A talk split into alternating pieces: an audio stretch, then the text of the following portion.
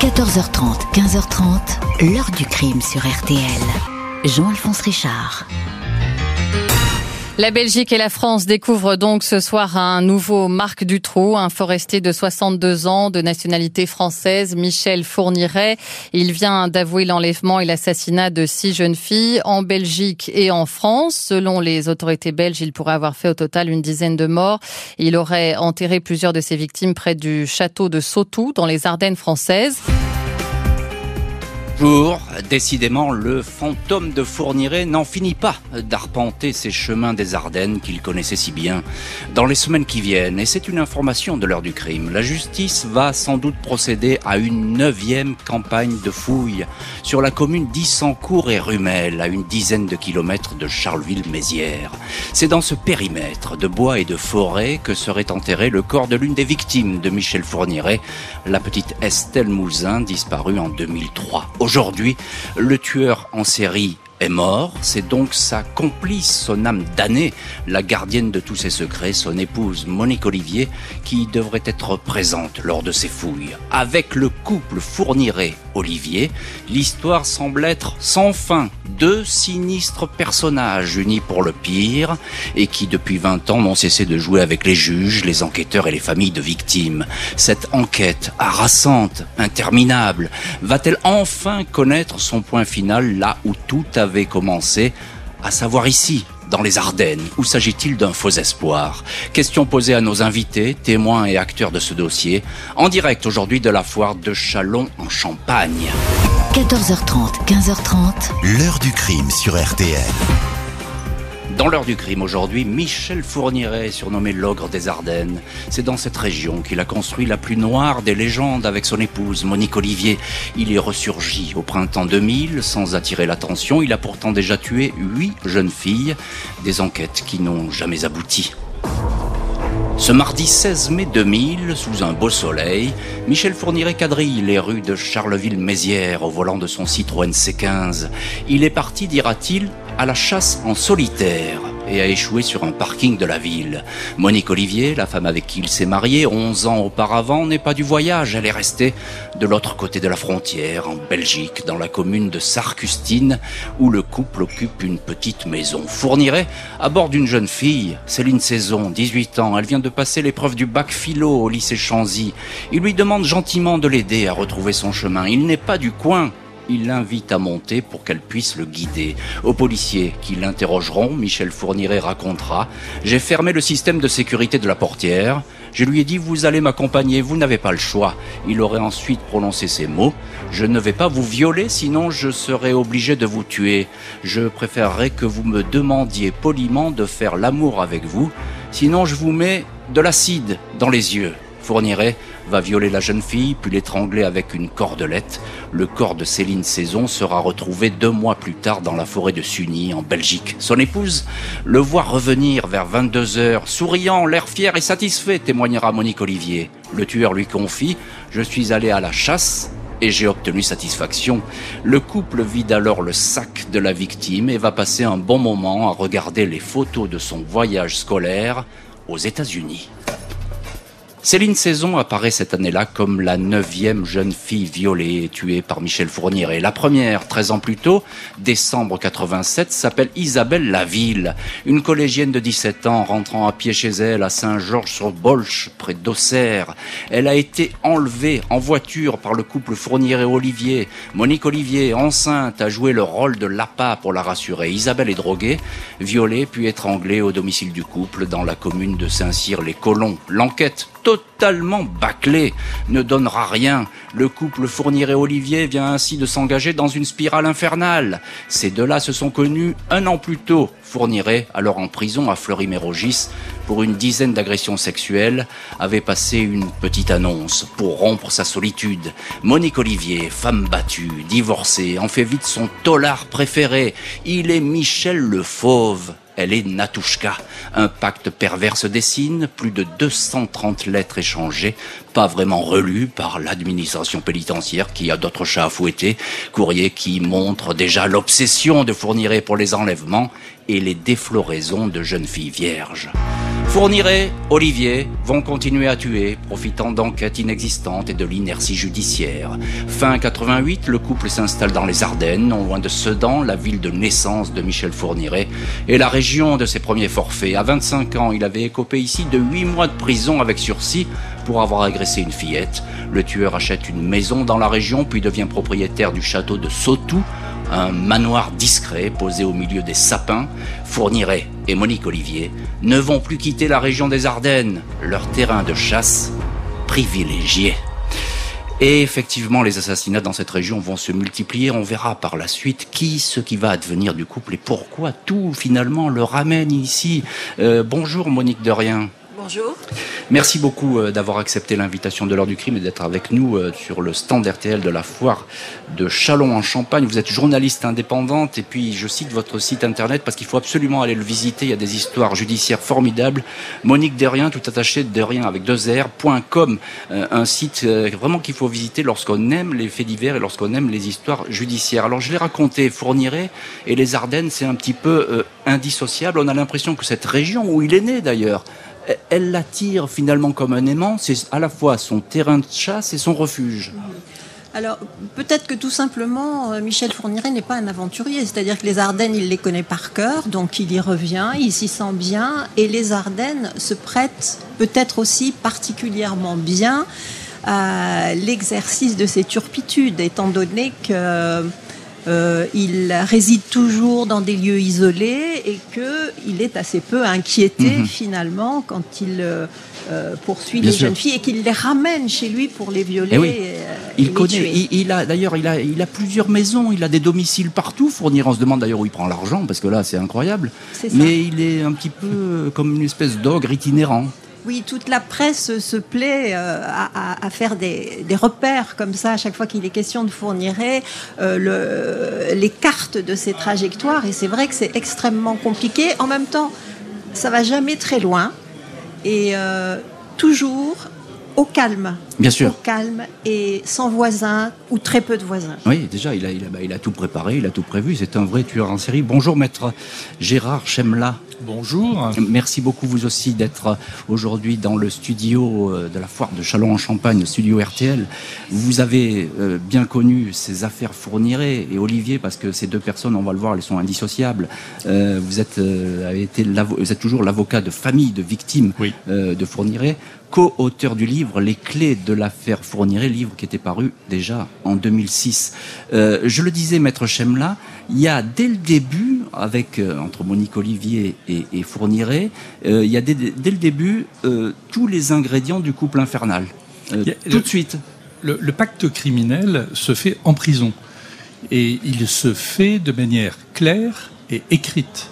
C'est tu me donneras des jeunes fentes et moi, je réglerai les questions avec ton mari. Tout ça par écrit d'ailleurs. Tout ça par écrit. Ce qui est hallucinant d'ailleurs il faut essayer d'avoir lu une lettre de Fourniret pour comprendre pourquoi ça passe. C'est tellement euh, des pattes de mouche et c'est tellement euh, écrit de façon ampoulée qu'il faut avoir envie de les lire. Et il dissimule en plus, hein il est euh, très prolixe, c'est des, il, écrit sur des, pages en tout petits caractères, ça fait des pages et des pages et des pages. Mais elle, elle l'appelle Sherkan, hein, son faux, vous l'aviez dit. Le tigre, le tigre du livre de la jungle. et, et ils se sont rencontrés et ils vont s'attendre pour ça. Et c'est d'ailleurs trois semaines après la sortie de prison que le premier crime euh, se commet. Et c'est un crime dans lequel elle lui donne sa proie. C'est-à-dire c'est elle qui va trouver la jeune fille, et euh, qui va organiser et réaliser l'enlèvement. Alors c'est très important ce que vous dites, Maître Chemla, parce que parfois on a minimisé un peu ce rôle de Monique Olivier, euh, mais on va voir que effectivement, et c'est pas Jean-Luc Ployer qui va me démentir. Bonjour Jean-Luc Ployer. Bonjour. Euh, vous êtes expert psychologue, expert national auprès de la Cour de cassation. Vous avez d'ailleurs mené des expertises sur Michel Fourniret et Monique Olivier. Et je cite votre dernier ouvrage, c'est l'approche du mal aux éditions euh, Grasset. C'est un ouvrage très très riche et, très documenté sur cette question. Euh, question euh, là vraiment à l'expert psychologue. Il y a cette obsession terrifiante dont parlait Maître Chemla, c'est trouver une jeune fille vierge. Oui. Qu'est-ce qu'on peut en penser de ça? C'est le moteur effectivement de ce couple infernal? Oui, il y a eu pas mal de débats là-dessus, d'experts. En fait, vraisemblablement, oui, c'est autour de la sexualité en tous les cas. Il faut savoir que Michel Fourniret, dans son histoire personnelle, hein, est un enfant naturel Et il a toujours considéré que les femmes étaient impures, en quelque sorte. Et il n'y avait que les vierges et la Vierge Marie ou les statues dans les églises qui représentaient des femmes pures, si vous voulez. Donc ça a été sa quête pendant jusqu'à sa mort. Et c'est le moteur, hein, c'est le moteur de. Ça a même été son délire en quelque sorte, oui, hein, ça. parce qu'on peut on ne peut pas éviter ce terme-là, à mon sens. Un moteur et un délire. Euh, Monique de Rien, euh, encore un petit mot, euh, et on va d'ailleurs en reparler. il y a un vrai ratage des enquêtes tout de suite autour de Ça, complètement. Hein on, va, on va y revenir plus, longuement, mais déjà, d'entrée, on peut le dire comme ça, non? Tout le monde est d'accord là-dessus, oui. en ce qui concerne par exemple Isabelle Laville, euh, fournirait à ce moment-là venait de sortir de prison. Euh, on aurait pu le surveiller, étant donné qu'il avait été détenu pour des agressions sexuelles. On aurait pu le surveiller et puis surtout euh, s'interroger sur l'endroit où il était au moment hmm. où cette disparition intervient, au moment où il y a quand même une grosse présomption de crime sexuel, d'atteinte sexuelle. Ça n'a pas été fait. Les Ardennes, pôle d'attraction macabre d'un couple qui glisse entre les gouttes de la justice et de la police, une organisation meurtrière parfaitement rodée. Après s'être installé dans les Ardennes, naviguant entre ses adresses françaises et belges, Michel Fourniret et Monique Olivier poursuivent leur chasse sordide aux jeunes filles, autant de silhouettes que le tueur en série espère vierge. Au mois d'août 1988, le couple repère Fabienne Leroy, 20 ans, sur le parking d'une grande surface à Chalon en Champagne. Il la persuade de monter à bord de leur Peugeot 405 Break. Elle est ligotée, Monique Olivier pointe sur elle un, pistolet. Sous la menace, Fabienne Leroy indique à Fourniret qu'elle n'est plus vierge. Elle est violée dans un champ, conduite jusqu'à la ferme Saint-Hilaire, en bordure du camp militaire de Mourmelon, tuée d'un coup de fusil à canoncier tiré dans le cœur. Mars 1989, Monique Olivier aborde ensuite Jeanne-Marie Desmarot, 22 ans, devant la gare de Charleville-Mézières. L'étudiante, très religieuse, avait été approchée deux mois auparavant par Fourniret dans un train. Jeanne-Marie trouve Monique sympathique. Elle accepte d'aller passer le week-end chez les Fourniret dans une maison qu'ils occupent à Floin, près de Sedan. La jeune femme tombe dans le piège, bâillonnée par Monique Olivier, pendant que Fourniret l'étrangle, elle murmure ses dernières paroles. Le bon Dieu vous punira. Trois autres jeunes filles sont tuées loin de la région, puis le couple met en sommeil son activité criminelle. Aucun assassinat détecté entre 1990 et 2000. Jusqu'à cette année 2000, Michel Fourniret et Monique Olivier ont donc semé la mort. Huit jeunes filles tuées malgré cette longue série, ils n'ont jamais été inquiétés des dossiers classés à une vitesse éclair, aucune curiosité, aucun recoupement effectué. En 1989, Daniel Bourgard, alors commandant de police au SRPJ de Reims, a bien été missionné pour surveiller l'occupant du château de Sautou, le dénommé Fourniret, mais pas à propos de disparition de jeunes filles, uniquement pour des soupçons de financement de terrorisme. En 2000, alors que le couple Fourniret-Olivier sort de son inactivité et que le corps de l'étudiante Céline Saison est retrouvé, ce même commandant Bourgard a l'idée de vérifier le nom de Michel Fourniret. Curieusement, le dossier est vide, en tout et pour tout, une seule mention de violence sous la menace d'une arme, aucun délit ou crime de nature sexuelle. À l'époque, les bases de données police, gendarmerie sont distinctes, les policiers négligent de se renseigner auprès des gendarmes, on ne l'a pas fait, et c'était une erreur, admettra Daniel Bourgard dans le journal Le Monde. Céline Saison, enlevée et tuée à Charleville-Mézières en mai 2000, même sort un an plus tard pour Maniana Tumpong, 13 ans, près de Sedan. C'est la police belge qui met un terme à la trajectoire du couple criminel le 26 juin 2003 à Ciné, après l'enlèvement raté de Marie Ascension, 13 ans, qui a miraculeusement réussi à s'enfuir. Vous travaillez avec Dutroux avait demandé naïvement la petite fille au tueur. Je suis pire que Dutroux, lui avait-il répondu. Fourniret assure qu'il n'avait aucune intention de faire du mal à la petite fille. Monique Olivier qui n'était pas sur les lieux est entendue comme témoin, elle semble perdue. Je ne sais pas grand-chose, dit-elle, la police belge la met en confiance, ne la perd pas de vue. 28 juin 2004, elle avoue six meurtres auxquels elle a participé, puis deux supplémentaires. Et les policiers belges vont tellement être euh, surpris par ces aveux qu'ils vont penser que cette Monique Olivier est une affabulatrice. On est là en 2004, quatre ans donc après la, reprise de l'activité criminelle du couple. Euh, première question euh, pour vous, maître Gérard Chemla, avocat de, famille de victimes dans cette affaire et qui, connaissait parfaitement les rouages de ce couple. Est-ce qu'on peut croire à cette période blanche que j'ai évoquée, cette période de 10 ans d'inactivité de ce couple? Ça m'a toujours troublé. 1990-2000, allez, il se passe rien, il a tout arrêté. On peut aussi croire au Père Noël et aux autres Pâques. Hein. Ça Euh, peut arriver. euh, voilà, il n'y a, a pas de raison majeure pour que ça s'arrête. Et ce qu'il faut aussi comprendre, c'est que aucun aveu n'a été réellement spontané. C'était à chaque fois des aveux qui étaient extorqués. Il a fallu plusieurs centaines d'interrogatoires pour que Monique Olivier parle. Et elle n'a parlé euh, que parce qu'elle croyait que sinon il allait sortir de prison et qu'elle s'était bien habituée au fait qu'il soit en prison et qu'il soit plus euh, à la maison. qu'elle soit tranquille, finalement. Voilà. Et, et- et, euh, il faut aussi comprendre une chose, c'est qu'ils nous ont tenus. Ces, gens-là, ils ont besoin de garder la main. Ce sont des Ce sont eux qui mènent l'enquête, Et finalement. nous sommes les marionnettes. Et ils nous ont tenus sur ce qu'ils ne nous disaient pas et sur ce, qu'ils gardaient pour eux. Euh, en nous tenant en haleine, et Fourniret l'a fait jusqu'à sa mort. Et Monique continue aujourd'hui. C'est un jeu pervers, hein, il faut Ah le ben, dire tout ça. fait. Sadique, presque. Tout hein. à fait. Hein. Et donc, euh, peut-être que, euh, moi j'ai pas la preuve qu'il s'est passé, soit passé des choses, mais pourquoi voulez-vous que ça s'arrête? Pourquoi voulez-vous que ça recommence? Il n'y a pas de raison particulière. Et de la même façon, on en a identifié 8. Pourquoi il n'y en aurait-il que 8 Hum, bien sûr. Monique Derrien, vous êtes euh, d'accord avec cette analyse? Journaliste, hein, je précise, indépendante et qui connaissait parfaitement ce dossier. Évidemment, personne n'a jamais cru à cette période blanche de 10 ans. Euh, et de plus, euh, Estelle Mouzin, euh, dont Fourniret a reconnu euh, l'assassinat Très tardivement.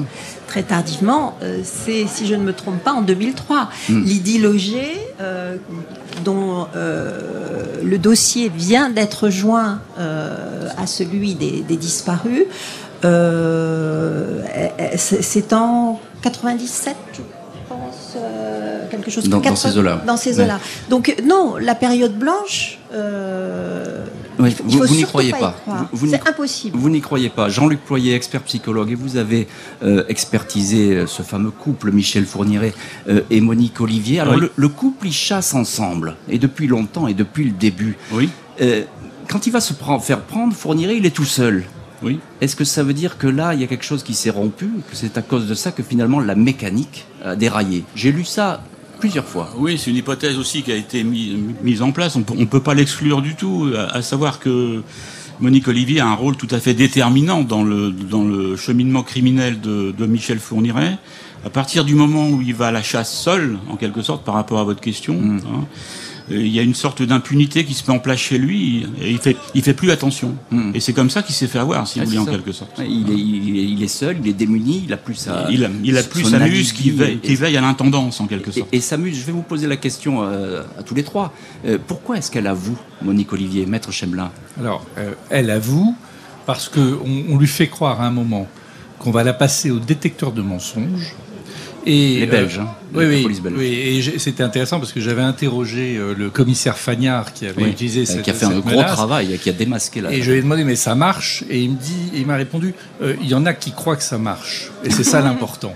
Et donc, ils lui ont fait croire ça. une Ils lui- ruse. Ils, lui ont fait aussi croire euh, que euh, il allait sortir. Et ils ont sonorisé, c'est-à-dire enregistré un parloir euh, familial qu'ils ont eu et, et à l'occasion duquel des choses ont été dites. Donc c'est cet ensemble qui l'a euh, euh, coincé et qui l'a obligé à parler. Vous êtes d'accord avec ça, Jean-Luc Oui, Poirier complètement, complètement. Hein c'est, c'est... Oui, oui, c'est tout à fait. euh, je pourrais pas dire mieux que, Elle que ce que disait Maître finalement, Chamin. euh, par, par lâcheté, en fait, par peur finalement de se retrouver euh, au, au premier rang. Alors, d'une part, mais quand on étudie euh, beaucoup plus cliniquement la- la- ce qu'on appelle la systémique du couple, si vous voulez, c'est-à-dire la synergie entre l'un et l'autre, en quelque sorte, qui, qui nourrit l'un, qui nourrit l'autre. Hein, à un moment donné, si vous voulez, c'est elle qui prend, euh, qui, qui prend la maîtrise des choses. Oui. Et à partir, de, à partir de là, d'ailleurs, euh, historiquement, elle va dénoncer les crimes de Fourniret. Et depuis 25 ans, Fourniret, il court après. Il court après Monique Olivier. Parce que souvent, on l'a sous-estimé, sous-estimé Monique Olivier. Hein. On pensait que c'était une espèce d'épouse euh, soumise, presque une victime. Elle a dire, on allait, on allait presque la plaindre. Oui, Mais en fait, elle apparaît au premier plan. Pour utiliser une métaphore radiophonique, si vous voulez, Fourniret disait qu'elle avait rien entre les deux oreilles. Vous voyez Nous, on a un casque, elle, elle avait rien. Alors qu'en fait, moi, je l'ai testé au niveau quotient intellectuel. Elle a 132 de quotient intellectuel, Monique Olivier. Hein. C'est-à-dire qu'elle a 2% de la population française. Ah, c'est pas une idiote. Euh, Monique de rien, euh, elle avoue, Monique Olivier, certes, mais elle dit pas tout. Elle est, elle est comme Fourniret, elle est comme son mentor, j'ai envie de dire. Elle ne dit pas tout, effectivement, mais enfin, si elle n'était pas là, on ne saurait rien. Je, je reviens sur ce qu'a dit Maître Chemla. Effectivement, c'est parce qu'elle avait extrêmement euh, peur de revivre avec Fourniret, parce qu'ils étaient quand même séparés depuis un certain temps. Il était détenu depuis un certain mm. temps, depuis un an. Euh, et elle a eu cette réflexion à l'audience. Euh, on était bien avec Selim, Selim leur fils. J'avais pas envie que ça s'arrête. Donc elle ne voulait pas que Fourniret sorte. Ça c'est la première chose. Et la deuxième chose, c'est que je pense que contrairement à Fourniret, mais là je parle sous le contrôle évidemment euh, de l'expert, euh, elle a quelques élans d'humanité que je n'ai jamais senti chez, Fourniret. Elle est capable de ça et de parler pour euh, apporter la vérité aux victimes. C'est donc pour sept assassinats que le couple va finalement comparaître devant une cour d'assises. À l'époque, le duo est loin d'avoir tout raconté. Il n'est même pas soupçonné de la disparition de la petite Estelle Mouzin. Ce 27 mars 2008, Michel Fourniret, petite barbe grisonnante, pull bleu, yeux le plus souvent fermés, et Monique Olivier, cheveux courts, blancs, col roulé jaune, comparaissent devant la cour d'assises des Ardennes à Charleville-Mézières. Le couple est accusé de sept assassinats, enlèvements accompagnés de viols. Appelé à décliner son identité, le tueur en série présente contre la vitre blindée du box une pancarte sur laquelle est écrit en lettres capitales « Sans huis clos, bouche cousue ».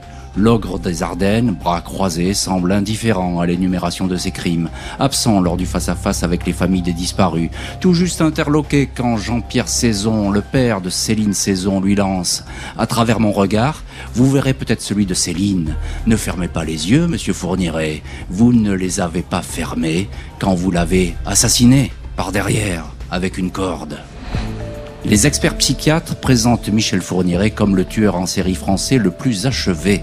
Monique Olivier serait tout à la fois l'instrument et l'instrumentiste des assassinats. Une seule fois, Fourniret consent de parler de ses forfaits, s'identifiant à un braconnier qui s'en va sans savoir s'il ramènera un faisan ou une garenne. Au sujet du martyr d'Isabelle Laville, il se remémore avoir été dans une sorte d'état second qu'il aurait laissé, c'est son expression, toute et Bobby. Il indique que Monique Olivier était omniprésente, même si celle-ci lui répond par un nom de la tête. Michel Fourniret est condamné à la perpétuité incompressible. Monique Olivier à la perpétuité assortie d'une peine de 28 ans. Et Monique, Monique Derrien, journaliste, vous étiez évidemment à, ce procès, vous en avez euh, tiré des, pages euh, exemplaires qu'on peut voir d'ailleurs sur votre site moniquederrien.com qui traite d'affaires judiciaires. On a le sentiment que euh, bah, c'était vain ce procès. On n'a jamais réussi à déverrouiller Michel Fourniret il a continué à jouer avec non plus ses victimes, mais les familles de, de ses victimes qui espéraient quand même avoir quelques explications sur euh, la fin de la vie euh, mhm. de leurs enfants. Je pense qu'ils en ont eu une petite idée quand même avec euh, une victime que Fourniret n'a pas tuée, qui s'appelle Joëlle Parfonderie, et qui est venue raconter ce qu'elle a vécu en échappant à la mort. Et mhm. là, vraiment, on a compris que ces jeunes femmes, ces fillettes pour certaines, avaient vécu des choses vraiment atroces insoutenable, une souffrance physique autant que psychologique. C'était ça mm, mm. la force de Fourniret. Mm. Maître Chemla, vous étiez aussi vous aussi à ce procès, vous défendiez des, familles de victimes. On a l'impression que ce couple, il continue à jouer. Oui. Et peu importe l'ambiance, peu importe qu'il soit devant des, gendarmes, des flics, ou bien qu'il soit devant dans, Au contraire. une salle d'audience, il prend, plaisir, à s'amuser. Au contraire. Euh, Fourniret, il s'est mis en scène pendant le procès. Et donc cette mise en scène, c'était je ne vais pas monter. C'était ensuite euh, bouche cousue et après il a changé de position puisque au bout d'un moment il a dit à sa fille euh, demande-moi de parler. Sa fille lui dit tu fais ce que tu veux et il s'est mis à pleurer sur lui, hein, euh, Sur lui. pour, pour parler. Et quand il a commencé à parler, on avait qu'une envie, c'était qu'il se taise parce que il avait un tel plaisir à évoquer ce qui s'était passé que c'était insoutenable. D'ailleurs après le procès, il m'écrit en me disant euh, euh, tes, tes- tes victimes, parce qu'il me tutoie, euh, n'ont pas pu, à cause de ce procès public, obtenir toute la vérité. Je suis prêt à les recevoir et je leur donnerai tous les détails sur la fin de leur fille. Et, Mm. C'était c'était inimaginable. Et il jouait aussi un jeu à deux.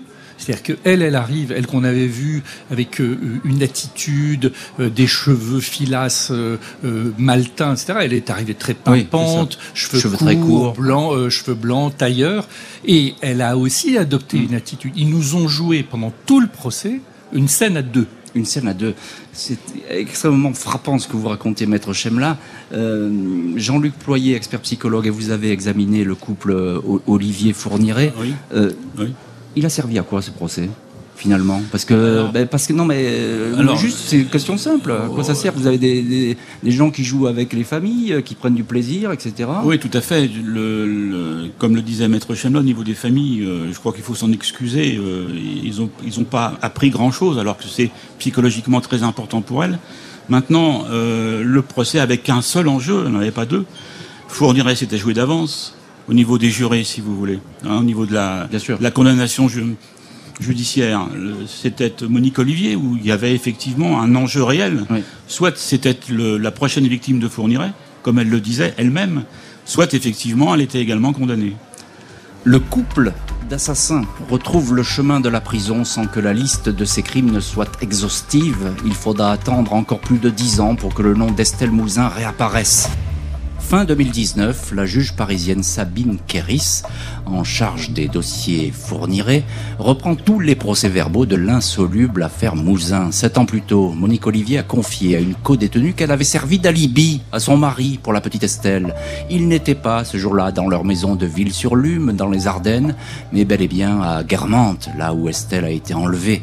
Face à la juge Kéris, euh, Monique Olivier finit par confirmer ses confidences de prison. Deux mois après ses déclarations, le tueur passe aux aveux. Une expertise ADN confirme que Estelle a bien séjourné dans la maison de Ville-sur-Lume. Une trace partielle de son ADN est retrouvée sur un matelas.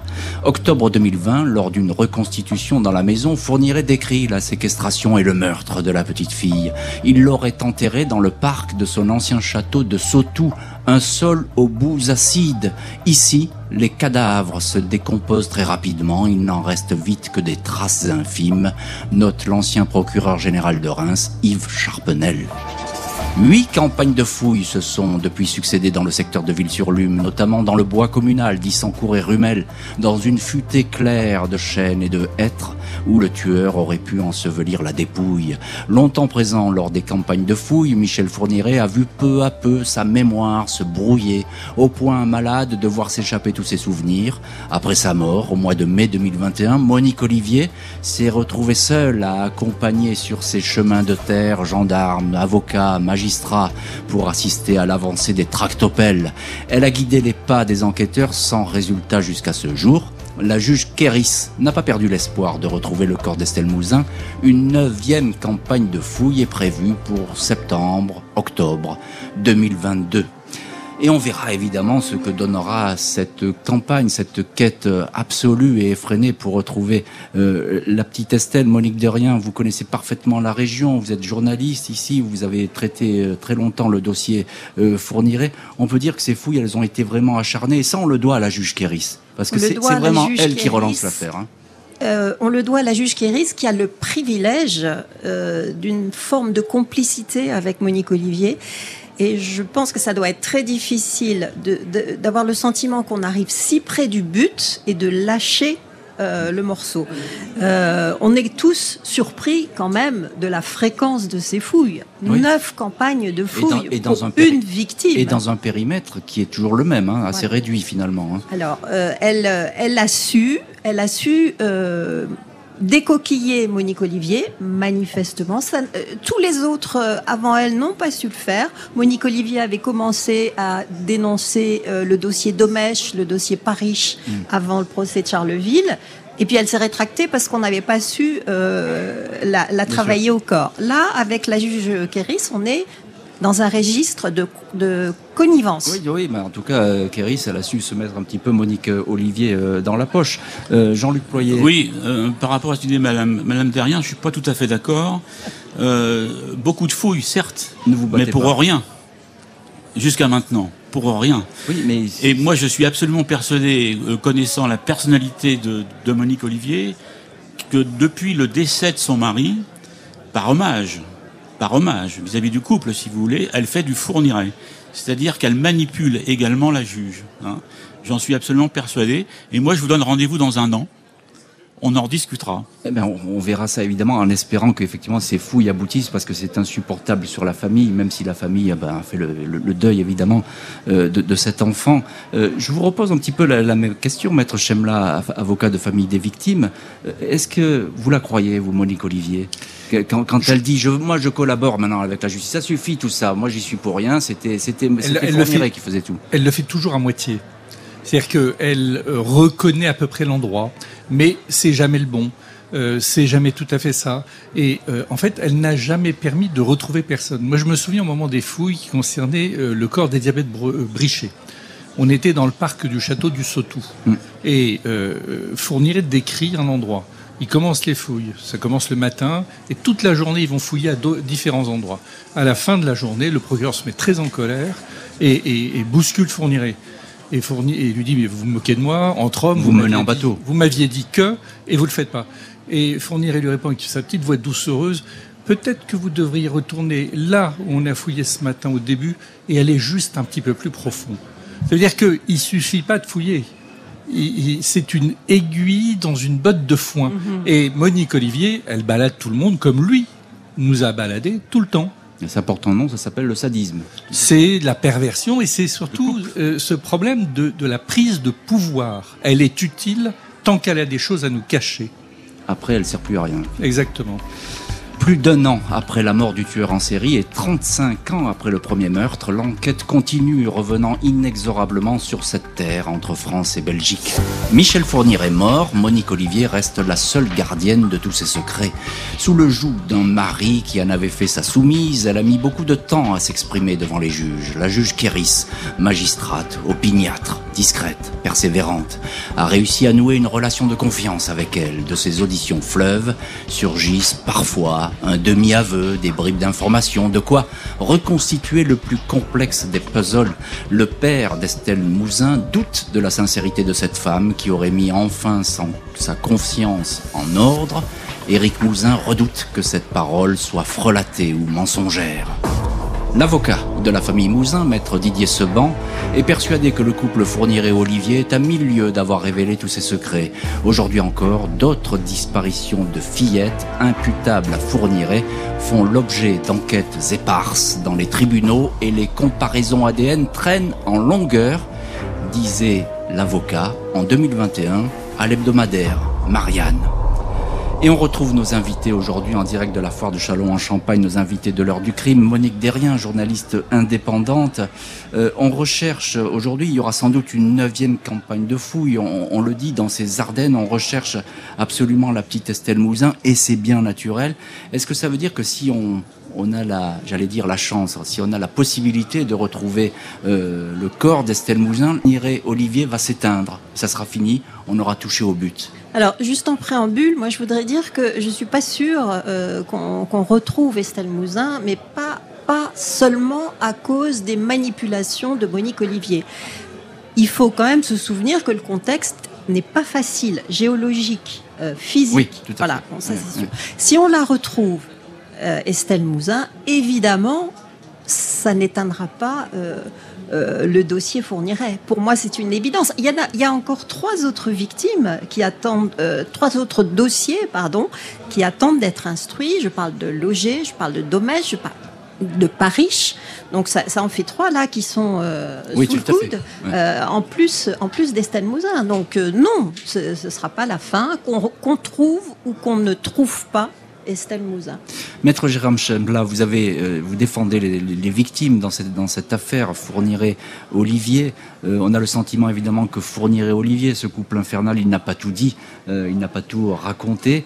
Est-ce qu'il y a une chance que finalement les choses avancent aujourd'hui? Est-ce que vous êtes optimiste ou bien vous dites c'est verrouillé Alors je, je vais rajouter autre chose, c'est que la particularité de Fourniret, c'est qu'il mettait ses pieds dans les pieds d'autres tueurs en série.